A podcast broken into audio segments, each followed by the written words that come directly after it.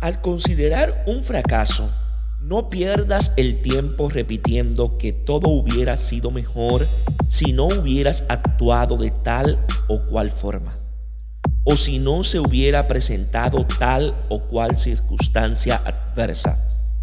Mientras sigas pormenorizando las posibilidades de que tus descalabros no se hubieran dado si no hubieras hecho esto o aquello, seguirás girando en un solo punto y no habrás avanzado un paso.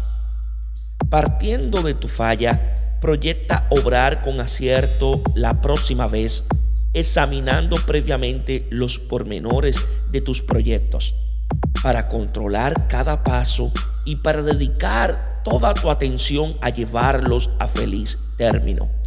No te quejes del error, aprovecha sus lecciones. Dios os bendiga en sabiduría y en santidad.